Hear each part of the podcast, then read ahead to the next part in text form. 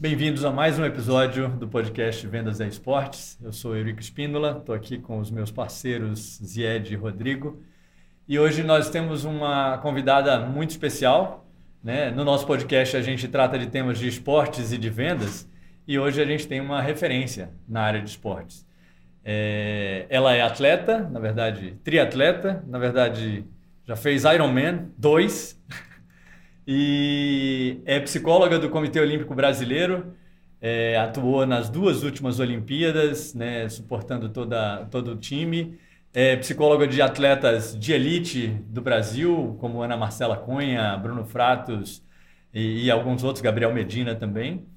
É, já escreveu um livro, é mãe e eu vou dizer aqui também, é vendedora. Ela não sabe disso ainda, mas a gente vai conversar um pouquinho sobre isso.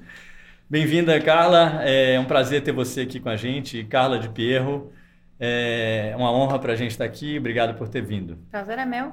Obrigado. eu já, vou, eu já vou começar provocando exatamente isso, né? E aí é um ponto, um ponto legal. A gente acredita que, que todo mundo é vendedor, uhum. né, Carla? E, e, aí eu já estou te, te passando essa, essa bucha. Uhum. Você se acha vendedora na sua atuação profissional de alguma forma? Eu acho que sim. E eu acho que, na verdade, na psicologia não ensinam muito a gente, né, a vender o nosso trabalho. É, e eu acho que parte de tudo que eu fui alcançando, e eu acho que não fiz isso conscientemente, é porque eu consigo talvez descrever melhor o que eu faço e talvez numa linguagem acessível ao mundo do esporte. Que se eu usasse a linguagem da psicologia com o treinador e com o atleta, eu não ia ter o acesso a eles. Eu acho que me ajudou o fato de ter sido atleta e de sempre claro. estar no ambiente do esporte e isso me facilitou essa entrada. É, e você sabe que é interessante, às vezes tem, tem, um incômodo, né, assim, na área da saúde, é, das pessoas que, sei lá, tem Instagram ou que tem seguidores. E já, já chegou assim, até a minha, essa coisa do tipo, ah, ela se vende demais. Uhum. Né? Então eu quero também ouvir de vocês Legal. como que vocês enxergam isso, porque hoje em dia eu acho que é complicado um, um profissional não ter uh, um Instagram, por exemplo, ou um LinkedIn e mostrar o trabalho através dali. Mas eu já fui criticada por profissionais da saúde por ter a exposição do meu trabalho nas redes sociais. Então eu tô sempre nesse limite de o quanto que eu mostro o que eu faço, o quanto que eu não mostro, né? E eu acho que a gente está aprendendo, mas eu me sinto confortável com o jeito como eu exponho meu trabalho e eu acho que isso é bacana para as pessoas conhecerem o que é psicologia do esporte é, e se inspirarem também em querer um dia participar de uma Olimpíada e trabalhar com atleta de alto rendimento. Então eu recebo muito carinho, assim, sabe, das pessoas. Legal. É, eu, eu Posso acho... comentar esse, esse negócio do, do, do Instagram? A gente, a gente conversa com muita gente e é muito legal. É, essa, esse questionamento do tipo assim, ó, você falou de, de, de venda, você falou que você tem uma facilidade de trabalhar no meio do esporte por você ser atleta. Uhum. E, e, isso por quê? Porque você fala a linguagem. Uhum. Venda é comunicação persuasiva. É eu me comunicar com você para a gente chegar num objetivo, seja de você aceitar alguma coisa, seja de você tomar alguma ação. Isso é uma venda, mas é comunicação. Para eu me comunicar com você, eu preciso falar de forma que você entenda. Uhum. Então, qual é o melhor jeito de eu falar de forma que você entenda? É a gente partir de algum ponto em comum, que é o que a gente chama de rapport, né? É, é. a gente conexão. ter alguma conexão. Sim. É. Então, se eu sou atleta e você é atleta, a gente parte do mesmo caminho é. para a gente chegar no, em algum negócio.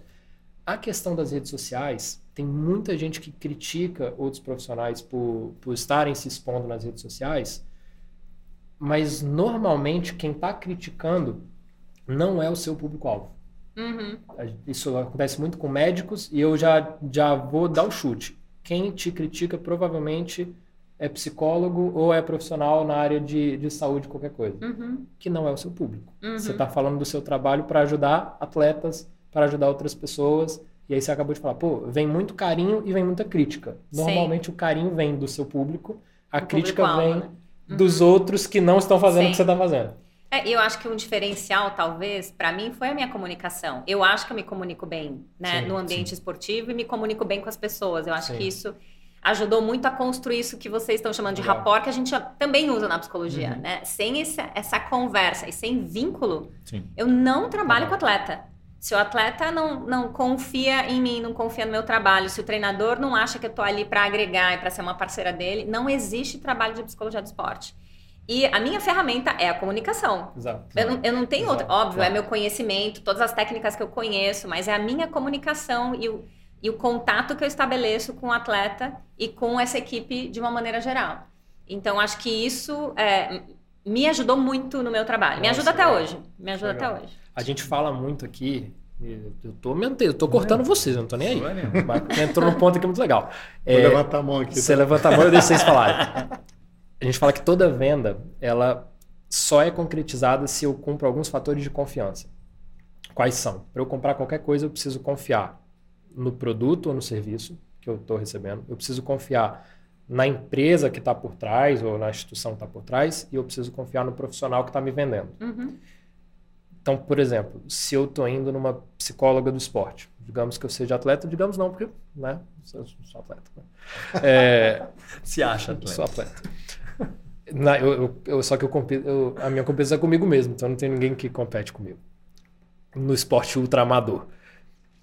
Eu vou numa psicóloga do esporte, eu preciso confiar que, primeiro, eu preciso de uma psicóloga do esporte, eu preciso trabalhar meu jogo mental, então aqui é confiar no produto. Uhum.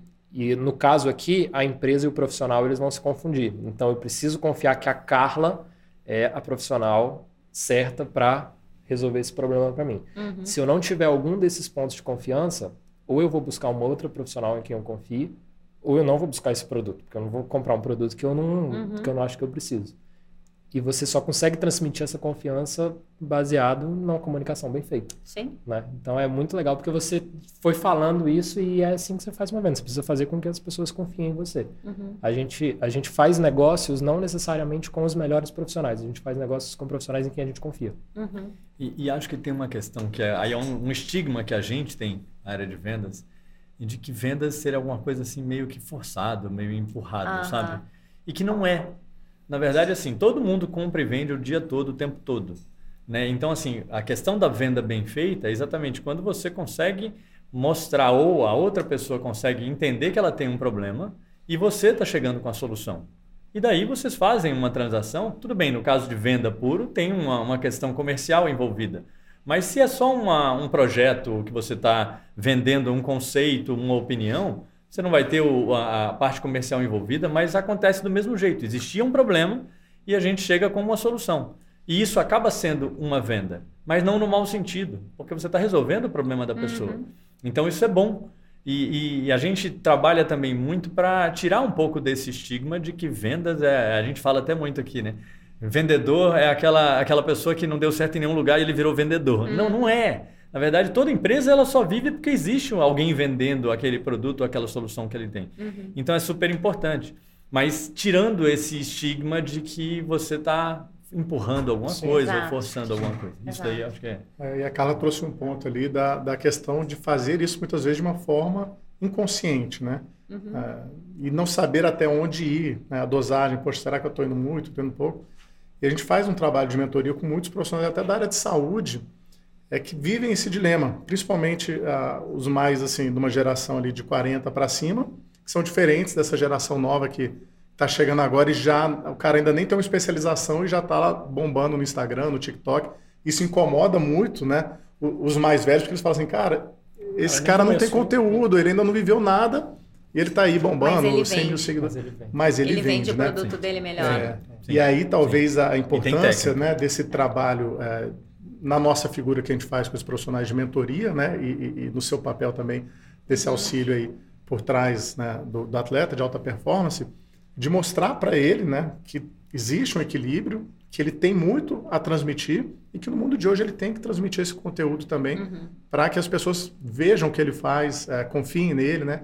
Mas ali existe um trabalho até é, é, que a gente vai tocar nesse assunto ali também de uma crença limitante por trás desse profissional para ele entender e perder esse preconceito de que ele também é vendedor, Uhum. né? E falar assim, poxa, não, eu tenho que realmente vender o profissional que eu sou, Uhum. né? E não deixar que que as pessoas me encontrem assim só por recomendação de alguém ou só Uhum. eu preciso estar lá, eu preciso mostrar meu trabalho, preciso aparecer também.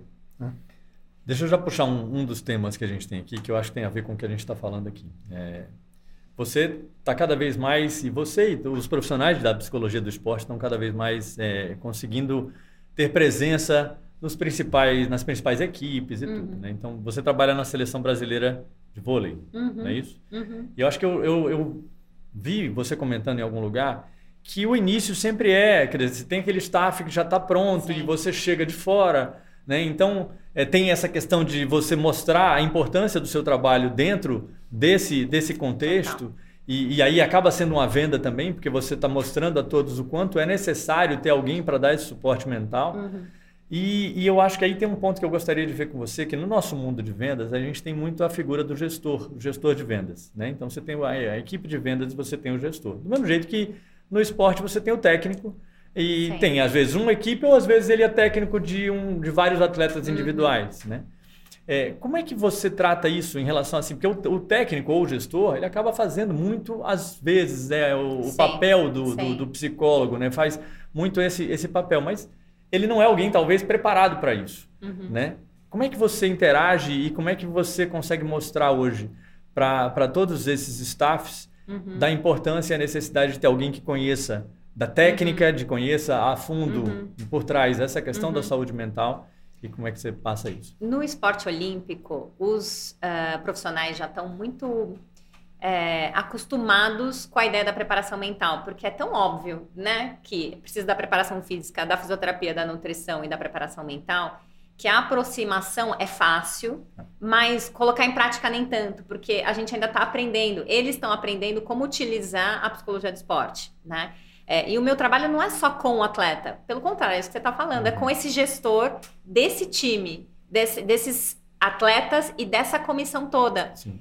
Porque não é fácil fazer essa gestão. Ele também está sob efeito de pressão, claro. né? ele também precisa tomar decisões, ele também precisa gerir aquela equipe de performance. Então, muitas vezes eu preciso ir mostrando para esse treinador que eu também posso ali ser uma parceira dele, uhum. ajudando na, né, é, nas pequenas tomadas de decisão ou dando suporte para ele é, em como fazer a gestão daquela equipe ou daquela comissão. Não é tão simples, é muito mais fácil ele abrir espaço para eu falar com o atleta dele. Antes eles se sentiam muito ameaçados uhum. com a entrada do psicólogo, porque como assim? Essa pessoa vai conversar intimamente com o meu atleta. Vai falar de mim, né? Exato.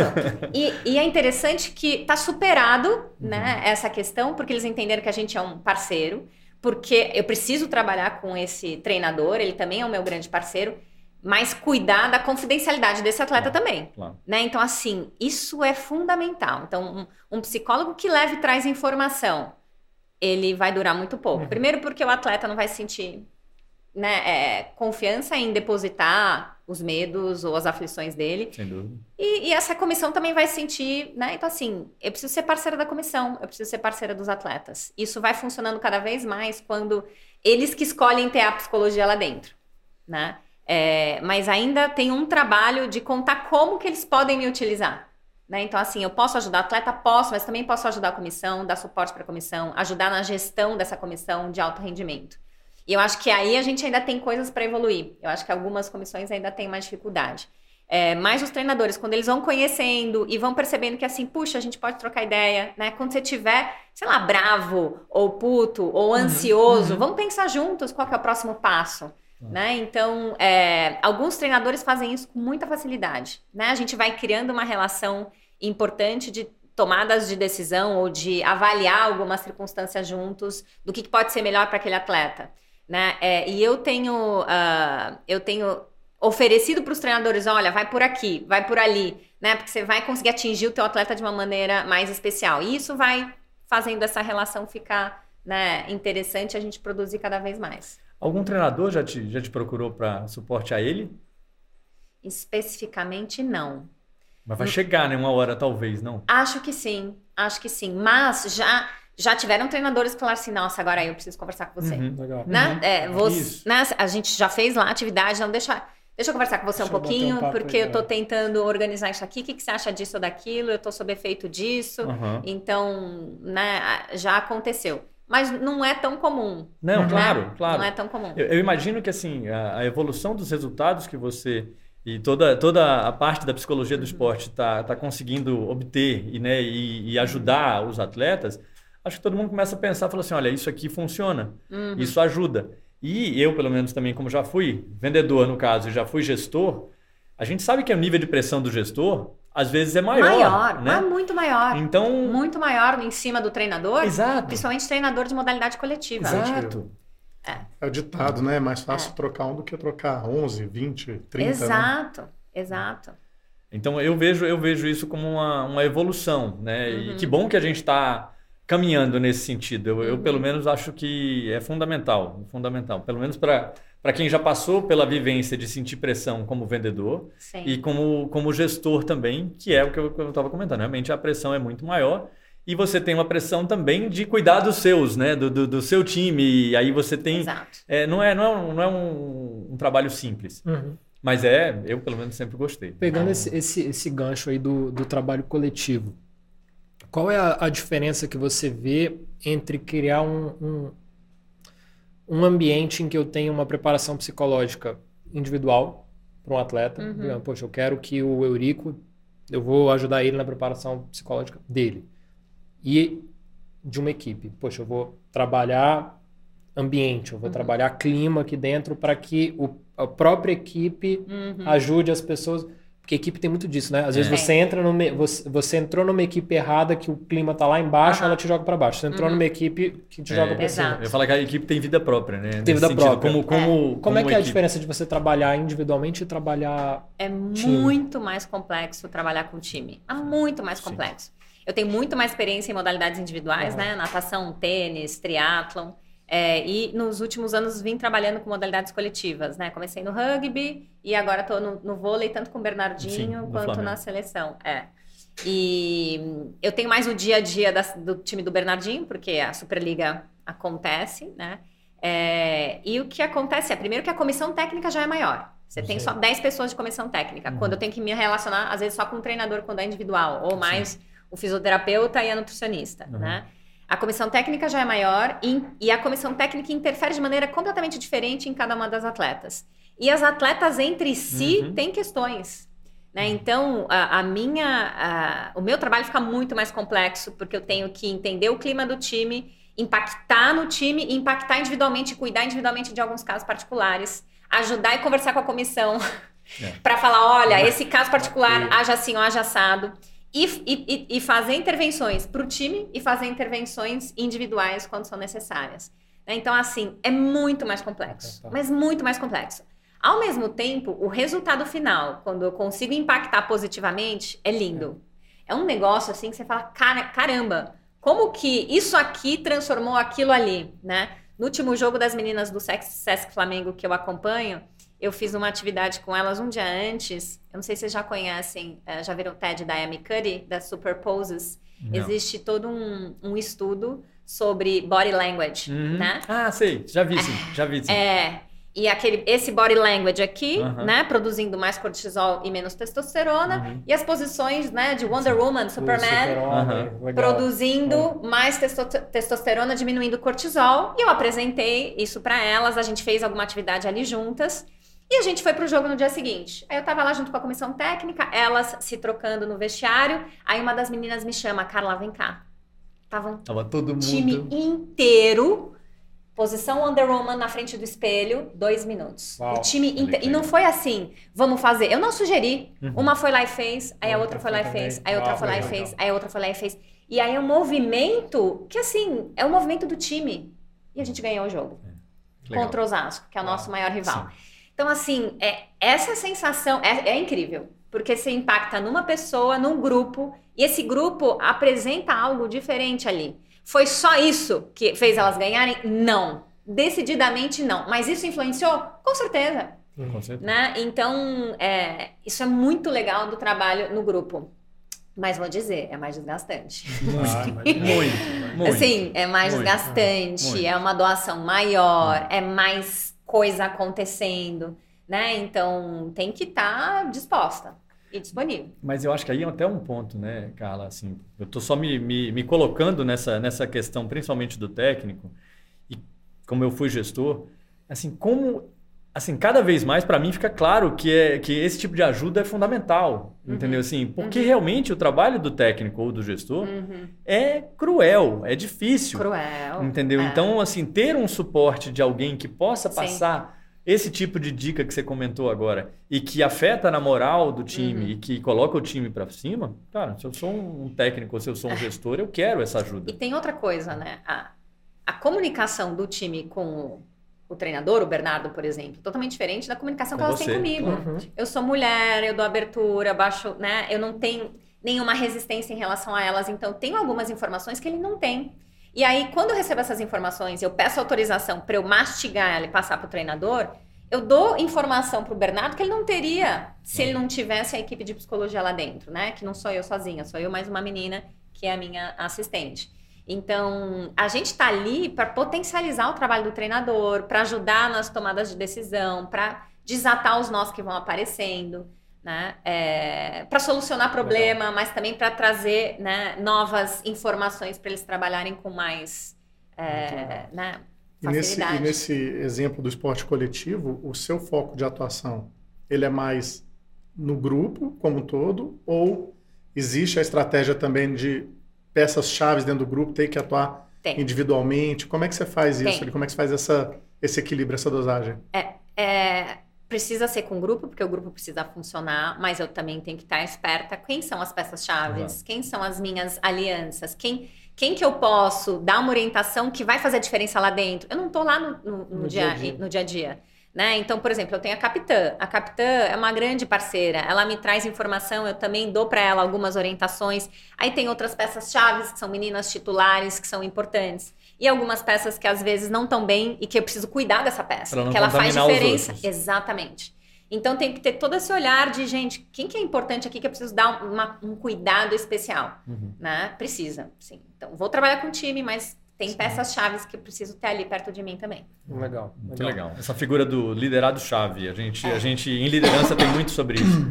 Né, de que às vezes para você fazer uma boa gestão de time, você pegar alguém que tem influência sobre o time, mas que não é você, isso. mas que você usa junto numa parceria, não é usar, mas é, é criar uma parceria, parceria uma, uma, relação de confiança, exato. É.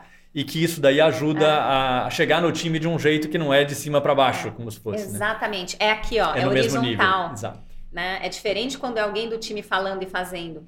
E assim, a gente tem um time com meninas de 40 e um time com, com meninas de 17. Então, eu preciso dessa mulher de 40 me ajudando e influenciando a de 17, 16. Sim. sim. Né? E isso, assim, é, né? eu estou multiplicando né, pessoas lá dentro que vão atuar junto comigo. Como, como que você vê essa questão dessa, dessa galera mais nova? Porque, assim, o mundo de 10 anos para cá, o que mudou foi um absurdo, né? E, e aí você tem uma geração agora que está subindo, seja nos esportes, uhum. seja também no mundo corporativo, no mundo dos negócios, que eu não sei se, e aí eu queria muito ouvir sua opinião, existe mais pressão hoje do que uhum. existia antes, ou essas pessoas elas têm aguentado menos pressão do que as pessoas de 10, 20 anos atrás aguentavam. Uhum. Porque o que a gente vê de desse imediatismo, talvez assim, essa influência de rede social, de, uhum. de você ter tudo na hora. É, que que, o que, que dá para fazer nessa geração? Uhum. Porque é, é, muito difícil você lapidar hoje um, um, um profissional que está começando a crescer, que às uhum. vezes é um uhum. super potencial, mas para mim o jogo mental é o que vai fazer a diferença para uhum. ele ir longe ou para ele morrer na praia, né? E a gente vê isso em todos os esportes. Surge uma nova super estrela, uhum. o que vai fazer com que ela dê certo ou não, não é a técnica, porque a técnica muitas vezes já, já provou para estar tá ali. Sim. É a cabeça, né? Como que, como que você vê essa nova geração subindo e como trabalhar isso? Sim.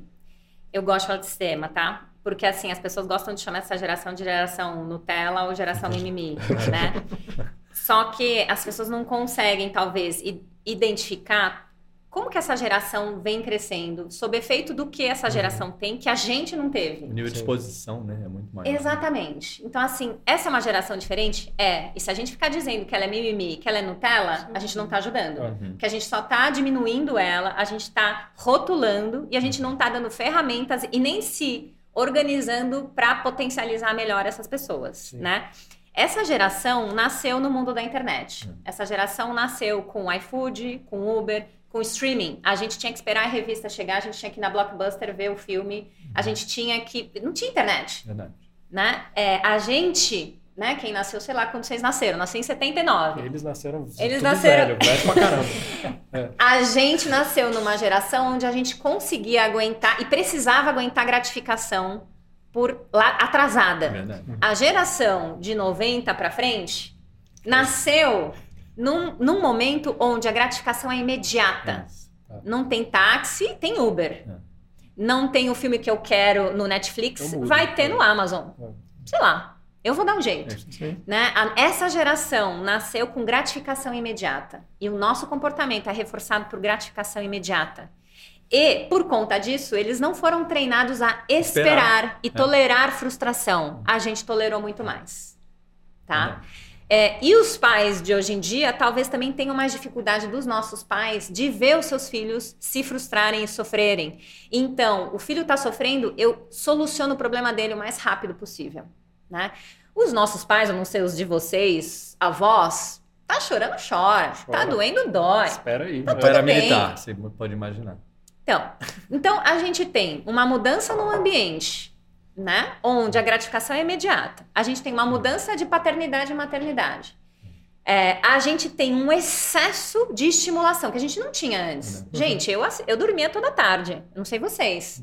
Ouvia a sessão da tarde. Via a sessão da tarde, dormia toda tarde. Hoje em dia, vocês veem a rotina dos meninos e meninas? É uma é rotina executiva. É? Eu falo para os pais, eu faço muita orientação de pais. Eu falo, gente, eu dormia toda tarde e assistia.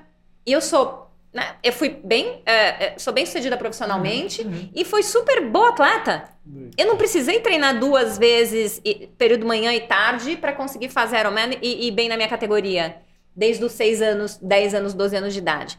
Né? Então, assim, a gente tá com uma ansiedade, né? Os pais estão com uma ansiedade de já preparar os filhos muito cedo para muitas coisas tem uma pressão paterna e materna. Sim. Tem uma dificuldade desses pais verem os filhos sofrerem. E a gente está num ambiente onde a gratificação é completamente imediata. Ou seja, a gente cria uma, uma juventude que tem dificuldade de tolerar a frustração, que a gratificação é imediata, que, sob efeito de estresse, vai direto para o celular. Né? Não é que, sob efeito de estresse, ele acha ferramentas individuais para se acalmar, pedir ajuda, uhum. pedir ajuda para os amigos. Não, eu vou para cá, ó, porque aqui me alivia. Sim. Aqui eu tenho, aqui eu tenho recompensa. Eu tenho recompensa imediata, dopamina, pim, pim, pim. E eu escolho o que, eu quero ver. e eu escolho o que eu, eu quero ver. Então, assim, a gente tá vivendo um momento que, se a gente não ensinar os nossos jovens a usar adequadamente o celular, a tolerar frustração, e o esporte ajuda muito isso, Demais. hein? Precisa Demais. colocar filha no esporte. Demais. Precisa tolerar frustração. Perdeu o jogo, chorou, é isso é aí. É isso mesmo, faz parte. Demorou para ter evolução, não tem problema nenhum. Uhum. Demora para ter evolução, preciso aguentar. Então, o pai precisa aguentar, ensinar o filho a tolerar a frustração, o esporte ajuda nisso. Demais. Ah, meu filho tá indo mal na escola, muda de escola para ele passar de ano. Pô, não tá ajudando. Vai tá ajuda. Não é. tá ajudando. Né? Então, vocês percebem Total. que essa geração que a gente está chamando de Nutella tá sob efeito de todas essas questões? É, eu, eu, concordo com você totalmente, Carla. E assim, eu vejo também essa questão dos pais como algo que é meio que assustador. Porque realmente a mudança da, da postura dos pais está muito de deixar. E é bom também em algumas coisas, quer dizer, você deixar experimentar. A gente tem acesso a muita coisa hoje em dia. Exato. Mas eu, por exemplo, lá em casa eu tenho duas filhas, uma de 9 e uma de 13. Uhum. E eu sou chato.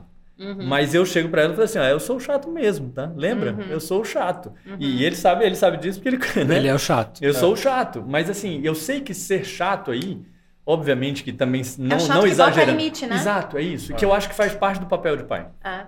Né, de colocar alguns limites. Limite é amor, limite Exato. da proteção, isso. limite da segurança para a criança e para o jovem. Isso não quer dizer eu tenho 14 anos eu não posso ir na esquina. Não, isso aí é medo de pai e mãe. Sim, né? Sim, é, limite é, cara, tá, é até aqui que você pode ir.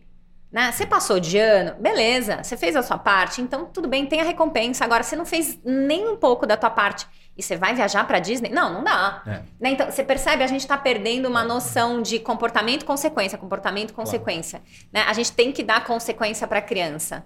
Né? Isso significa reforçar positivamente, dar feedback positivo quando o jovem faz algo certo, porque também não adianta ele fazer tudo certo e você tá lá assim. Ele não está sabendo é. se aquilo lá precisa Verdade. continuar. Né? Isso é algo que eu ensino os treinadores também. Não tenham medo de dar feedback positivo. Ah, não, ele vai se acostumar a ficar numa zona de conforto. Não!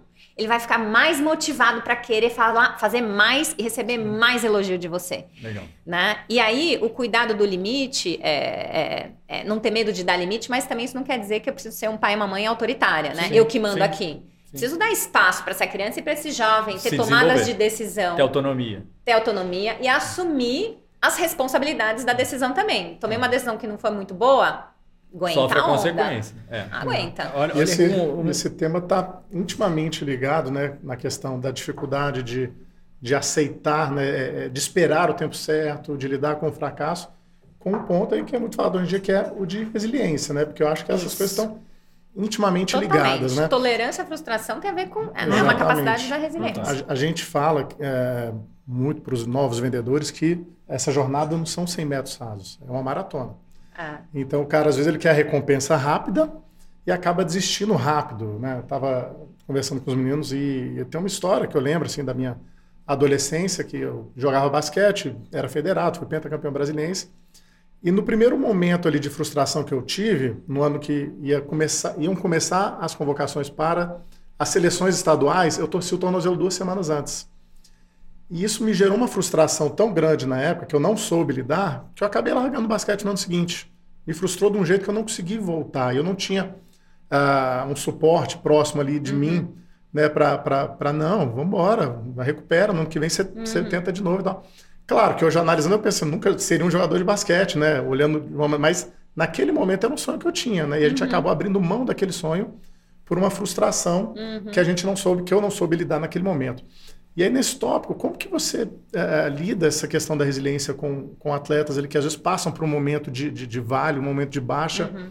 e estão pensando em desistir, estão pensando em jogar tudo pro alto? Uhum. Já teve um momento assim que você, você lembra assim forte nesse sentido de alguém que pô, alguém super capaz você olhou e falou assim, cara, não, pera, não é assim. O tempo todo. Os atletas passam por esses vales o tempo inteiro. Pensam em desistir o tempo inteiro. Não tem, assim, um atleta que eu conheço que não tenha passado por um período que, fala, que, que né, começou a pensar, gente, será que tá valendo a pena? Uhum. E eu acho que não é só atleta que passa por isso, né? A uhum. gente passa por isso. E a questão é o que, que eu vou fazer com esse sentimento? Né? Eu vou dar para trás, me esquivar e achar que é difícil demais e desistir, Largar. Né? ou eu vou persistir. Né? E aí está a grande diferença dos atletas da alta performance. Eles aguentam sofrimento, toleram dor, porque está tão claro onde eles querem chegar, porque é tão importante para eles, tem um, algo tão forte dentro deles que eles falam: preciso ficar um ano parado? Eu vou eu ficar. É. Preciso ficar nove meses, dez meses para o meu joelho estar tá inteiro. Eu vou ficar. O que, que eu tenho que fazer? Uhum. Levantar às seis da manhã, fisioterapia duas horas por dia? Né? Então, assim, ter muito claro onde eu quero chegar e ter uma paixão para chegar nesse lugar, quase uma obsessão. Uhum é, faz essa pessoa tolerar o que for necessário. E aí a gente volta nos jovens Nutella é. e a minha pergunta é: que, que você quer da tua vida? Onde você quer chegar? Isso. Né? Isso. E a gente está vendo jovens. propósito, né? É. Tudo isso.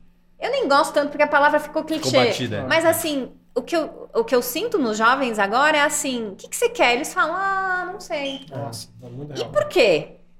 Porque a gente só tem vontade quando a gente tem falta de. É verdade. Uhum. Se eu tudo, tenho né? tudo, como eu vou ter desejo em alguma coisa? Se meu pai me dá tudo, se eu já conheci todos os países, se eu tenho o carro que eu quero, moro onde eu quero, tenho os meus amigos. Não precisa de mais nada. Exato. É, é. Então, assim, desejo só existe se eu tenho falta de. Né? Ou se ainda não alcancei aquilo que é tão importante para mim.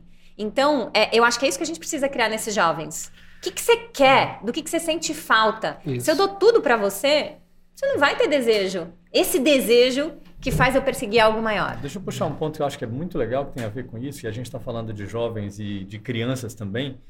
A gente acha também aqui que vendas era, é um tema que deveria ser ensinado na escola. Uhum. Porque todo mundo vende. Uhum. Então, assim, minha filha vende para mim o tempo todo. E ela é chata de vender. Ela, ela é daquelas boas, é verdade. É verdade. Principalmente a mais nova.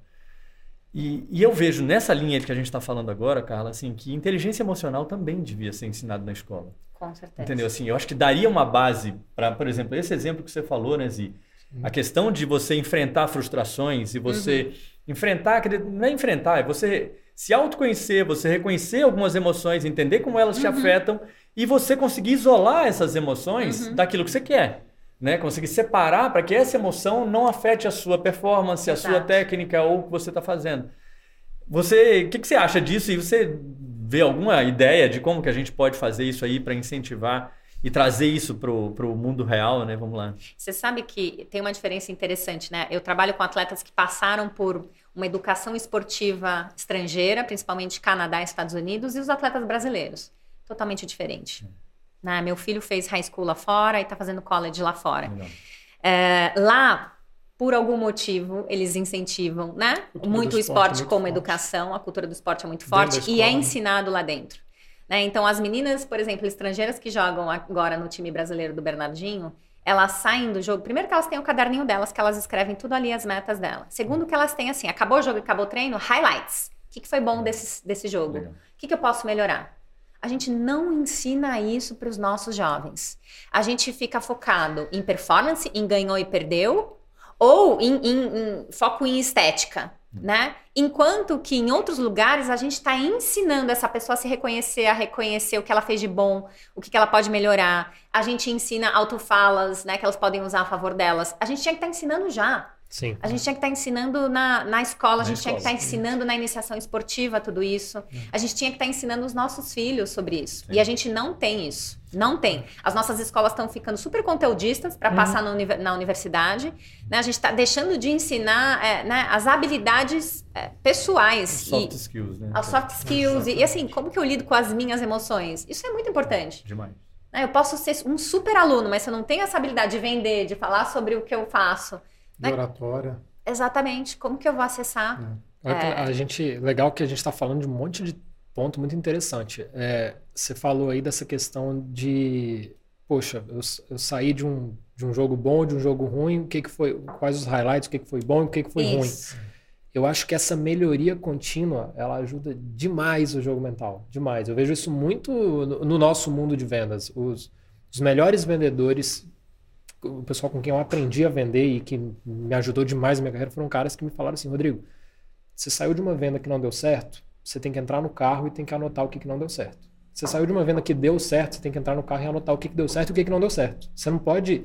Você tem que aprender com a tua vitória também. Também. Você tem que sair da vitória e falar assim, tá, agora deixa eu avaliar e ver o que, que aconteceu. E não emocionar tanto, né? Porque isso a gente ensina tanto. no esporte. Não dá para ficar tão emocionado quando eu ganhei não, e nem tão triste quando eu perdi. Porque assim, ó, se, segura a onda. Porque, tem um jogo daqui a pouco também. Exatamente. Daqui a pouco Logo mais outro. começa o próximo jogo. Isso acontece muito no tênis, né? Sim. Porque o tênis você tem jogo é. ou às vezes no mesmo dia, ou no dia, ou no dia seguinte. É, é. Então, assim, não emociona muito e nem gasta muita energia comemorando tanto e nem sofrendo tanto. Vai começar tudo de novo amanhã. E o, o aí você falou do tênis, eu já vi o Nadal, a gente estava falando do Nadal antes aqui, eu vi uma entrevista dele que ele fala assim: é, teve, um, teve um jogo lá que foi pro, pro tie break e o cara teve uns 5 match points em cima dele. Uhum. Ele segurou os 5 ganhou o set, depois virou e ganhou o jogo. E aí eu, na entrevista perguntaram para ele: o que, que você pensa? Como, como que você conseguiu? O que, que passava na sua cabeça? Ele falou: não, para mim é normal. Eu, eu, jogo, eu não jogo o jogo ponto pensando ponto. quanto que tá. Eu jogo assim, eu tenho que ganhar esse ponto. Aí eu ganhei o ponto, ou perdi o ponto, eu vou pro próximo ponto assim, eu tenho que ganhar esse ponto agora. Uhum. Né? Então é, é um a um. E só para voltar no ponto da, da geração Nutella que a gente falou, que eu me incluo né, nessa geração, porque, porque de fato. Você é millennial, você é da década de 90, né? Você é millennial. Eu sou de 91. Mas eu. É, a gente eu, brinca de falar isso que é legal, assim, porque são três gerações. Aqui são três gerações falando e do mesmo nas, na, nas ideias, a gente vem com essa bagagem de três vivências diferentes. E olha, que, e olha que interessante, vocês estavam falando, eu estava quieto aqui porque eu, eu, devia estar anotando, né? Um monte de coisa que vocês falaram, porque uma aula. Quando eu comecei a vender, e aí, quando você começa a vender, você começa a ganhar dinheiro, você começa a ter a sua liberdade, você começa a escolher o que você vai fazer. Eu, beleza, defini meu objetivo, eu queria chegar aqui. Se eu chegasse aqui, eu ia comprar, na época era um iPad, que eu queria comprar um iPad.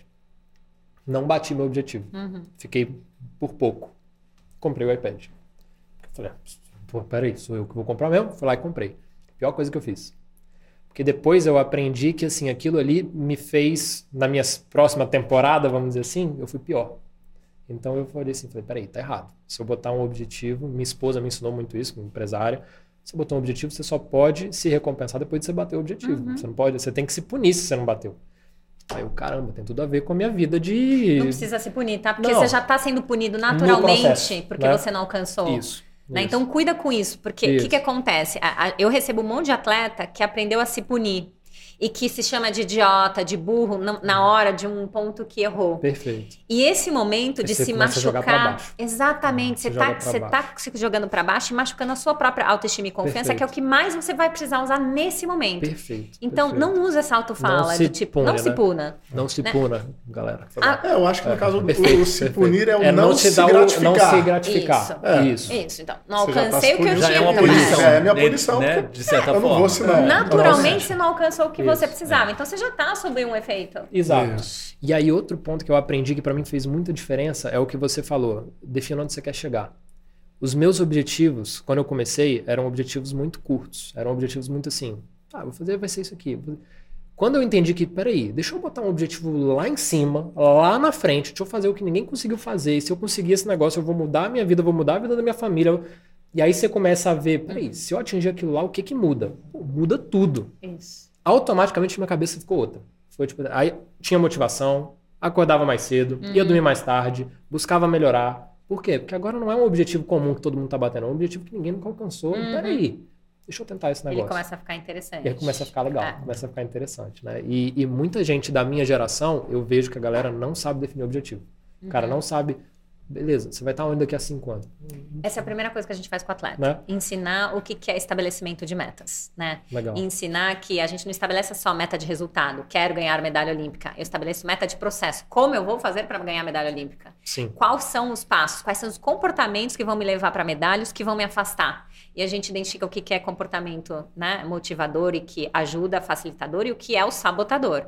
Sim. Né? E para alguns atletas eu tenho que fazer isso e marcar claramente, porque eles se sabotam tanto. Uhum. E o ambiente é tão sabotador, né? Então, esses grandes atletas que têm dinheiro, tem fama, tudo, etc. Tudo, é. ele, tem, ele tem sabotador o tempo o inteiro. Tempo inteiro. Ele tem que escolher entre né, festa, é, amigos e viagens e ter uma vida restrita. A disciplina dele. E a disciplina de atleta. É. Então, assim, duríssimo, né? O, o, objetivo dele tem que estar tá muito, muito bem claro, marcado e ser muito interessante. E tem que fazer muito sentido para ele. Tem que estar tá né? muito claro na cabeça é. dele. Tem, tem que é. fazer sentido. Senão ele abre mão, senão no meio do caminho ele fala assim, pô, já tenho tudo.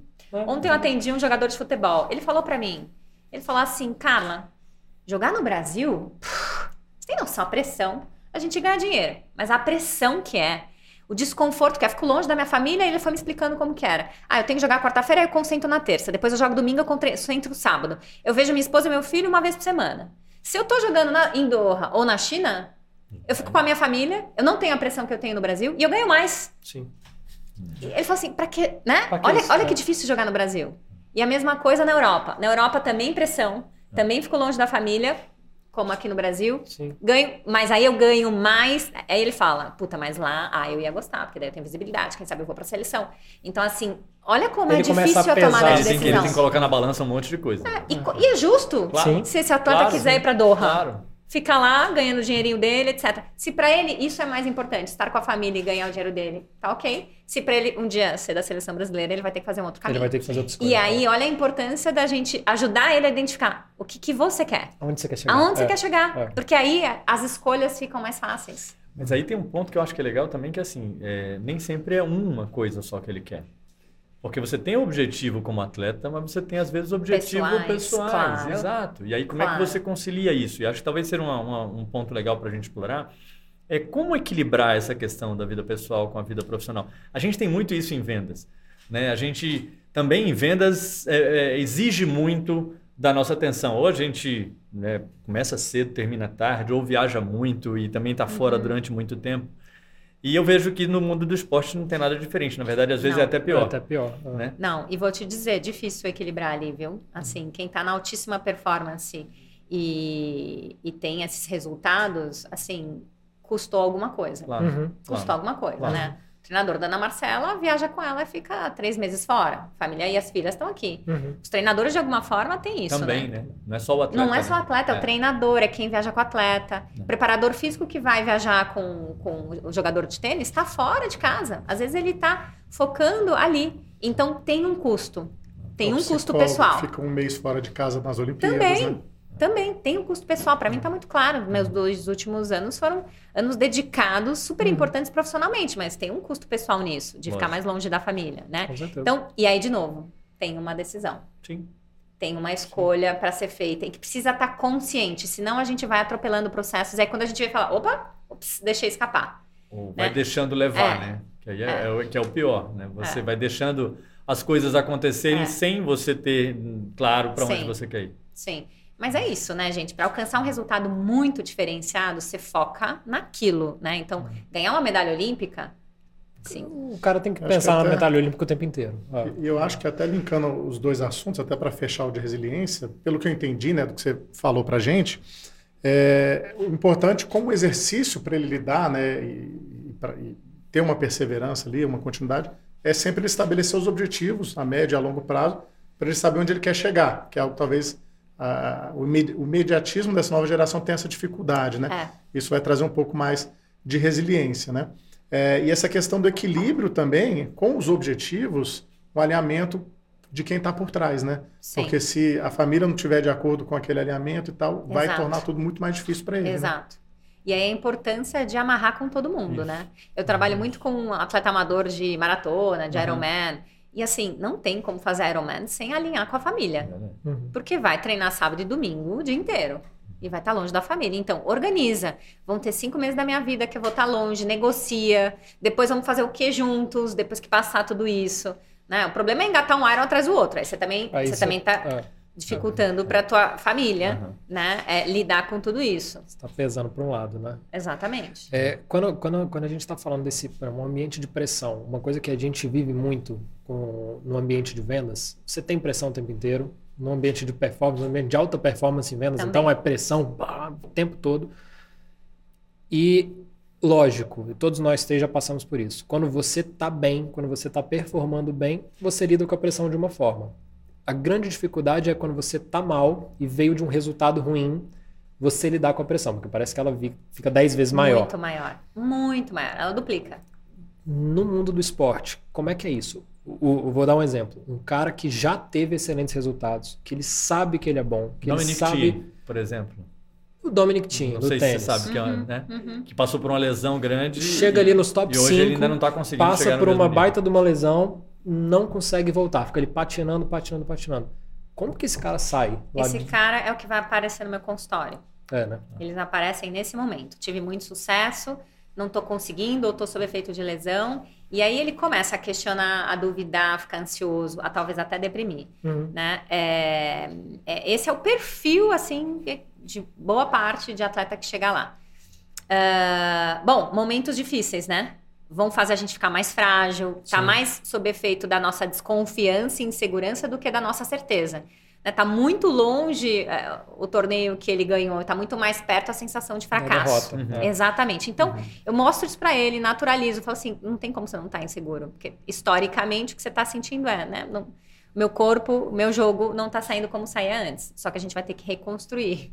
Né? Você já teve uhum. lá um dia, você conhece o caminho. A gente vai um passo de cada vez, né? Então a gente vai colocando, estabelecendo metas a curto, médio e longo prazo, uhum. visualizando o que, que ele vai fazer. A gente fez muito isso, eu e a Luísa, né? A Luísa uhum. pediu o meu acompanhamento em janeiro do ano passado, onde ela estava com cinco meses da de, lesão. Da lesão né? E eu falei assim, vamos juntas. E aí a gente foi trabalhando exatamente não dá para a gente pensar em performance quando a gente está reabilitando. Então, uhum. primeiro é o objetivo de reabilitação, foco na reabilitação. Aí a gente juntou né, fisioterapeuta, médico, nossos, as nossas metas eram de reabilitação. Nem estava pensando em com quem que eu vou jogar, quem vai ser minha uhum. dupla. Nem era bom pensar nisso. Claro. Né? Então a gente foi estabelecendo metas de acordo com o que ela ia fazendo. É, comemorando, validando cada, cada grãozinho legal. alcançado. Me senti hoje melhor do que ontem. Tá lindo. Uhum. Né? É, o médico que dava o tom do que, que ela podia fazer. Né? A partir do momento que o médico liberou quem entrou, aí entra em cena o treinador e a preparação física, porque aí sim eles podem entrar e a gente começa a ter foco e metas de rendimento. Uhum. É, e de novo, né? Vamos voltar como? Vamos voltar de que jeito? Ela ficou ansiosa no período? Óbvio. Óbvio. Teve altos e baixos? Teve. Né? Mas ela foi aceitando que vulnerabilidade faz parte de atleta de alta performance, de atleta vencedor. Ela não foi brigando com isso. Ela foi falando, tá bom, tá difícil. A Carla me ajuda daqui, a Tati me ajuda de lá, a Gineco do esporte. O preparador físico me ajuda daqui, o físico dali. E eu tenho essa rede que me dá suporte. E a gente ia é um passo de cada vez. E ela um teve passo a disciplina, de cada vez. né? Que também é outro fator isso. que é... É. Fundamental. É, então assim, precisa estar tá claro que eu tenho que fazer da minha fisioterapia para eu chegar e meu joelho tá zerado. Né? A gente tinha todos os marcadores que a gente precisava. Né? E ela sabia o que ela precisava fazer. E assim, ela fez assim, lindamente. Legal. É, talvez isso tenha a ver com um outro tema que eu acho que também é bem legal da gente falar, que é a questão da transição de carreira. Uhum. Que no esporte você tem uma limitação física, então tem uma hora Sim. que não adianta, ele não vai conseguir ter mais a performance, porque o físico não dá mais aquela performance. Uhum. E eu já vi vários atletas né, de, de alto nível também, né, assim, brigando com essa. Exatamente. Né? Eu vi uma vez o Kaká, não foi uma, a gente falou sobre isso, o Kaká falando que quando ele parou, ele, caramba, precisou... Não, Tom Brady foi Tom voltou, Brady né? também, uhum. exatamente. Desaposentou. Desaposentou. Né? E a gente em vendas, a gente tem uma questão que é muito assim, né? O vendedor não tem a limitação física, né? Você pode ser vendedor, uhum. né? Talvez você tenha a, limita a, limitação aí das gerações, né? De comunicação, o que for, de atualização e tudo. Uhum. Mas, é, normalmente, na nossa área, quem se destaca vira gestor uhum. né, vira técnico. Mas nem sempre ele está preparado para ser técnico. Porque, na verdade, o que ele sabe fazer é vender. Ele não sabe liderar um time. Gerar, é, né? gerir pessoas. Exato. É, como que você trata isso também? Eu acredito que possa ter também alguns dos seus atletas que estão caminhando para isso, né? E para uma determinada transição. Sim. Como é que funciona isso na, no mundo esportivo? Como é que você ajuda é nesse processo? É a fase mais difícil dos atletas. É onde eles ficam mais vulneráveis emocionalmente, é onde tem mais caso de questões de saúde mental. Quando eles se machucam e na transição de carreira. É, por motivo cultural também, talvez, os atletas não têm se preparado para a transição. Eles focam nesse objetivo de quero ser campeão olímpico ou quero atingir esse lugar é, mas eles não são incentivados a se preparar, né? O que, que, que, o que, que o esporte ensina hoje em dia, né? Estou falando um pouco mais do Brasil. É, você tem que comer, dormir e treinar. Comer, dormir, dormir treinar, comer, dormir treinar. Alguns é, treinadores incentivam sair da escola. No tênis acontece muito. As crianças saem da escola, fazem algo por né, hum. online e elas vão é, só ser jogador profissional. Isso tá, tá mudando e a gente está tentando contar para eles que eles têm que pensar na transição Existe de carreira depois, né? desde já. Ah, legal. Né? Então, um atleta consciente, inteligente, vai ter uma boa carreira e vai pensar na transição. Né? Se vocês ouvirem a Simone Biles falando, a própria, a própria a, a, a Serena, a Serena uhum. é uma uhum. empresária. Sim, sim. A, essa mulher, o que ela, é, sim. ela tem venture capital. Um monte de coisa. Ela tem, uhum. ela tem né, assim, uhum. essas pessoas souberam olhar para a carreira de, um, né, de uma forma é, global e saber que elas precisavam se, se, preparar. Preparou, né? Exatamente. Mas é a minoria. Sim. A grande maioria fica nesse foco, que foram né, ensinados desde pequeno. Tipo, só foca nisso aqui para você alcançar seu objetivo. Se você pensar em outra coisa, você está perdendo foco. Não é verdade. Quem só come, dorme, treina, come, dorme, treina, vai ter burnout. Né? Eu preciso comer, dormir, treinar, eu preciso ter um pouquinho de lazer uhum. para descomprimir. Esse povo tá sob pressão o tempo inteiro. E eu preciso estar tá investindo na minha carreira. Ana Marcela foi medalhista olímpica fazendo faculdade. Então, assim, é. estudando educação física. Então, assim, não vem me dizer que não dá para estudar. Dá. É. Entendeu? É. Então, é, exatamente. Então, assim, estudar importa, pensar e planejar nessa essa carreira importa. Vai ser prevenção de saúde mental ao longo da sua carreira e principalmente na hora da transição. E é, é, é óbvio que isso precisa ser pensado, claro. né? E precisa ser desde cedo. E quem está fazendo a gestão da carreira do atleta precisa estar tá pensando nisso. Então, mas aí quem tem que fazer essa gestão de carreira? Eu vou te dizer por quê. É, eu, eu fiz a minha transição. Né? Uhum. Assim, eu fiquei 30 anos no mercado corporativo, né? vendas na área de tecnologia, e aí virei gestor, diretor e tudo. E eu também olhei e falei assim: primeiro, eu não estava aprendendo tanto mais, então o mercado corporativo já não me dava mais. Eu, se eu mudasse de uma empresa para outra, eu falei assim: tá bom, eu vou fazer a mesma coisa que eu já faço aqui, eu vou fazer lá. E eu, pessoalmente falando, eu, eu quero aprender. E aí eu fiz um, um, um, trabalho no início que foi ajudar a criar uma empresa que é uma gestora de fundos que trabalha com empresas hum, startups. Assim, bom, se eu começar a me envolver com isso aqui, talvez eu vá aprender um monte de coisa. E aí quando eu saí do mercado corporativo, eu falei, vou começar a, a virei conselheiro dessas empresas, é, um pouco da minha experiência ali. Então isso para mim foi uma, uma, uma experiência muito legal. Não é fácil, Entendeu? Não estou dizendo aqui que foi fácil a, a mudança em si. Você está acostumado com muita coisa boa uhum. né, do mercado corporativo, uhum. que você tem né, um status ou o que for, e você passar a estar numa, num outro cenário, e aí a gente decide abrir uma empresa para compartilhar tudo que a gente vivenciou e, e sabe para outras pessoas de uma forma útil. Então eu acho que isso é, isso é super legal da gente também é, falar com todo mundo porque não só o atleta, mas todo mundo precisa é, fazer essa gestão, a autogestão da Total. carreira. A responsabilidade pela carreira é, é, de cada um. Exatamente. Né? Então, exatamente. quando você falou assim, ah, quem é o responsável pela gestão da carreira, primeira pessoa sempre é a pessoa é. própria, né? Ela pode pedir ajuda e eu pedi ajuda. Sim. Eu fui numa, numa empresa para fazer um plano de carreira, depois uhum. eu fui numa, numa outra empresa para fazer um replanejamento de uhum. carreira. Então, assim. A gente tudo. brinca que o atleta é o CEO, né? Isso. Ele é o próprio administrador é o próprio, líder né? de uma empresa que tem um preparador físico, um treinador, uma psicóloga, uma nutricionista. E ele precisa ter essa autonomia para pensar sobre ele. O que acontece é que, às vezes, em algumas modalidades, é, tiram a autonomia do atleta. Uhum. Ou a própria família tira a autonomia do atleta e quer liderar algumas coisas. E aí a gente tira espaço para esse atleta ganhar autonomia, liderança, resistência à frustração e ele solucionar os próprios problemas. Né? Não dá para ser um tenista que o pai carrega a mochila dele, leva para encordoar e arruma tudo para ele. Como que ele vai solucionar os problemas dentro da quadra? Né? Então, é, eu acho que é importante a gente, né, no mundo de vendas, a gente pensar nisso também, né? É, a gente está gerindo a nossa própria carreira é. e a gente precisa pensar curto, médio, longo prazo. Muito legal, muito legal. Muito bom. A gente está chegando no final do episódio, né? E, e, todo final de episódio, Carlos, assim, a gente tinha aqui mais 73 mais itens na pauta, né? Mas não vai dar para a gente tratar, vai ficar para uma próxima. Muita coisa boa ficou de fora. A gente gosta de fazer uma rodada em que cada um, pegando tudo que a gente discutiu, dá uma dica né, ou algo que chamou a atenção dessa conversa pro. Posso, pro... posso dar um gancho para ela que eu acho que é legal, que Pode. eu acho que valeria a gente falar, que é um dos temas, mas que eu acho que é legal. Que é a parte da, das mulheres. Eu sei que você tem um podcast também, que é o Elas Cast. Uhum. E que eu já vi, é, é muito interessante, né? Assim, primeiro a presença das mulheres e aí o nosso ambiente de vendas também foi uma evolução. Quando eu comecei em vendas, era um ambiente basicamente masculino. masculino. O alto hoje, também, né? Sim. Predominantemente sim, masculino. Sim, sim. Esporte. E mas hoje já não é tem muito, mais essa... Mas ainda é muito desnivelado ainda hoje, né? Acho, acho que sim. Talvez, assim, é, já existe um maior equilíbrio. É, está talvez, uma tendência, mas ainda existe. Ainda né? se fala é. muito nas posições de, de gestão, de diretoria, mas tem muita empresa incentivando isso. Uhum. É, como é que você está vendo essa evolução? Obviamente que você tem muito mais a visão no esporte, mas eu sei que no teu podcast você trata às vezes de negócios, né? Uhum. E pessoas, mulheres que, que atuam. Exato. Ah.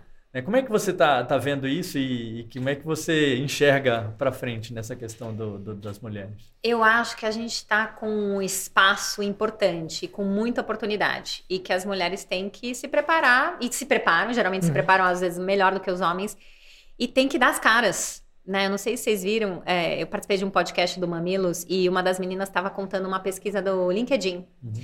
que mostra como que as mulheres é, aplicam, se aplicam para vaga, a diferença de mulher e homem. Os homens aplicam para qualquer vaga. A mulher só aplica para vaga que ela que cumpre ela... todos os pré-requisitos. Então, por uma questão social, por uma questão histórica, a mulher precisa se sentir totalmente preparada e 100% preparada para enfrentar uma situação. O que eu diria para as mulheres olhando para essa pesquisa é que vai sem estar 100% preparada, uhum. vai com 60% e vai ter, se preparando no meio do caminho. Eu não estava 100% preparada uhum. quando eu fui atuar com o meu primeiro atleta de altíssima performance, que foi o Tomás Bellucci. Né, ele era o número um do Brasil, eu não entendia nada de tênis, eu nunca tinha trabalhado no altíssimo rendimento e eu fui aprendendo ao longo do caminho. E aquela experiência me ajudou a ser psicóloga da Luísa né? Legal. Stefani e me ajuda a ser psicóloga da Biadade. Hum. Então, não esperem estar 100% preparadas. Vão se preparando ao longo do caminho, vai dando as caras, vai tropeçando, vai arriscando um pouco mais, né? A mulherada tem essa coisa de buscar a perfeição para dar o próximo passo. Legal, Uau. muito bom. Uau. Posso dar a minha dica que eu, que eu tirei daqui, que eu acho que é muito legal, pensando nessa questão de, de preparação mental, de jogo mental, é, é, a importância, porque eu falo que isso para mim fez uma baita de uma diferença, de você definir objetivos é, ousados e objetivos que façam sentido para você. Objetivos que de fato vão trazer uma mudança, que vão exigir dedicação, mas que essa dedicação se justifique no próprio objetivo. Uhum. Você fala assim, tá, é uma baita de uma dedicação, mas é um baita de um objetivo que eu vou alcançar, eu quero, eu durmo e acordo pensando nisso. Esse negócio de acordar e dormir escrevendo objetivos, eu falo isso muito com eles, é algo que eu gosto de fazer. Acordo, uhum. escrevo os meus objetivos, eu vou dormir, eu escrevo meus objetivos de novo, para eu direcionar as ações do meu dia a dia dentro uhum. do objetivo que eu quero atingir. Uhum. Né? E eu percebi que quando eu comecei a fazer isso, muito do que antes eu via como pressão, a pressão ela começou a diminuir, porque é, é meio que uma pressão interna. Sou eu é. direcionando para o meu próprio Tem que gostar de né? pressão, né? Tem que é. gostar Quem de pressão. não gosta de pressão não trabalha no alto rendimento provavelmente não vai trabalhar com vendas. vendas também. Não. Exato. Né? Então, assim, tem que gostar daquela pressãozinha, de sentir que tem né, um algo mais. Também, né? É, tem que gostar. Zi, o que, que você tirou daqui da conversa? Era até um tópico que a gente ia falar um pouco sobre ele e acabou dando tempo. Eu vou trazer isso uh, nessa, nesse fechamento aqui. Não é algo tão é, grande como que você passou, mas algo prático, né, é, de aplicação para o dia a dia. Acho que a Carla vai concordar e tem muito do que a Carla faz por trás disso, é, que a gente sempre tentar terminar o dia em alta, né? O que, que é isso, terminar o dia em alta? E acho que serve muito para o atleta e muito para o vendedor que lida com muitos nãos no dia a dia é você terminar com uma vitória, uma conquista, uma ação positiva. Porque quando a gente chega em casa, chega para o nosso descanso, com esse sentimento de derrota, isso vai impactar nosso convívio familiar, vai impactar nosso sono, nossa recuperação uhum. e o nosso ânimo para recomeçar no dia seguinte. Então, a gente colocando isso em prática, a gente pô, perdi um jogo, perdi um contrato, perdi uma venda, mas cara, antes de ir para casa vou fazer algo que vai me fazer bem, que vai me deixar com um sentimento de vitória. Isso vai me fortalecer, vai me trazer um convívio familiar melhor, vai me trazer um descanso melhor e vai me trazer mais forte para o dia seguinte. Legal, legal. É, eu ia falar de um, um, algo que eu acho que é muito, muito relevante no que a gente conversou aqui, que é a questão de você saber lide, lidar com o controle. Você não vai ter controle de tudo. Né? E, e, e, saber isso, ter a consciência disso, faz você colocar o foco no que você não tem, no que você tem Controle. controle uhum. e conseguir conviver com o que você não tem controle. Uhum. Eu gosto. Alguns esportes eu vejo isso de uma forma muito clara. O surf é um deles. Uhum. Você está dentro d'água, a onda vem ou não vem, o vento tá, tá maior ou menor e assim você vai ter que lidar com aquilo que isso uhum. não é, não está no teu controle. Vela é outro esporte também que tem uhum. tudo a ver. E você tem o seu objetivo, que é chegar lá, o vento está forte ou fraco, ele está a favor ou está contra, e você vai ter que usar a técnica para driblar esse vento e, e, chegar lá do mesmo jeito. Então eu, pelo menos, tento né, me policiar para não tentar controlar tudo e, e, tentar dar foco naquilo que eu tenho controle. O que eu não tenho controle, a gente vai gerenciando. Né? Isso é uma coisa que a gente ensina para os atletas. Foco no que a gente controla, o que a gente não controla. Não vamos gastar energia com isso. Legal. A gente tem uma frase parecida no mundo de vendas que é a gente controla a nossa atividade, a gente não controla o resultado. Uhum. Que é o processo, é o você comentou. Processo, foca, foca no que você tem processo. que fazer. É. É. Carla, aonde que o pessoal consegue te achar? Para a gente fechar aqui, seu, seu Instagram, você tem o livro, né? Tem o Léo, o livro que eu escrevi junto com o Edu e com a Fê. Legal. É um livro de um atleta, né? É um atleta que a gente inventou desde que ele começa a carreira até Legal. ele fazer transição de carreira e tudo mais. Uh, tem o meu Instagram, Carla de Pierro, arroba Carla de Pierro, né? E tem o meu LinkedIn, então as pessoas me acham por ali. Maravilha, maravilha. Tem o um podcast, você procurar Carla de Pierro na internet, você vai, vai achar, achar, um monte de coisa. Vai achar, coisas, né? vai achar um monte legal. de coisa. Carla, muito obrigado, que conversa rica, que muito bom a gente poder tratar de um tema de alta performance com uma profissional de alta performance igual você. Muito bacana ver a tua trajetória, as experiências que você tem. É, e agradecer né, também o Zi, o Eurico, o tempo, esse bate-papo que para mim podia durar cinco horas, mas vamos, a gente vai marcar um outro depois, porque tem um monte de coisa aqui para gente, a gente Boa, tratar. É, e a gente vai terminando aqui, então, esse episódio do podcast Vendas a Esporte. As nossas redes sociais, né, tanto as minhas, do Zied, do Eurico e da Carla, estão na descrição aqui para você poder acompanhar e também as redes do CT de Vendas, onde a gente traz muitos conteúdos aí, linkando vendas e esporte. Muito obrigado Valeu, gente. a todos. Valeu, Muito pessoal. Legal. Obrigado Valeu. também. Boa.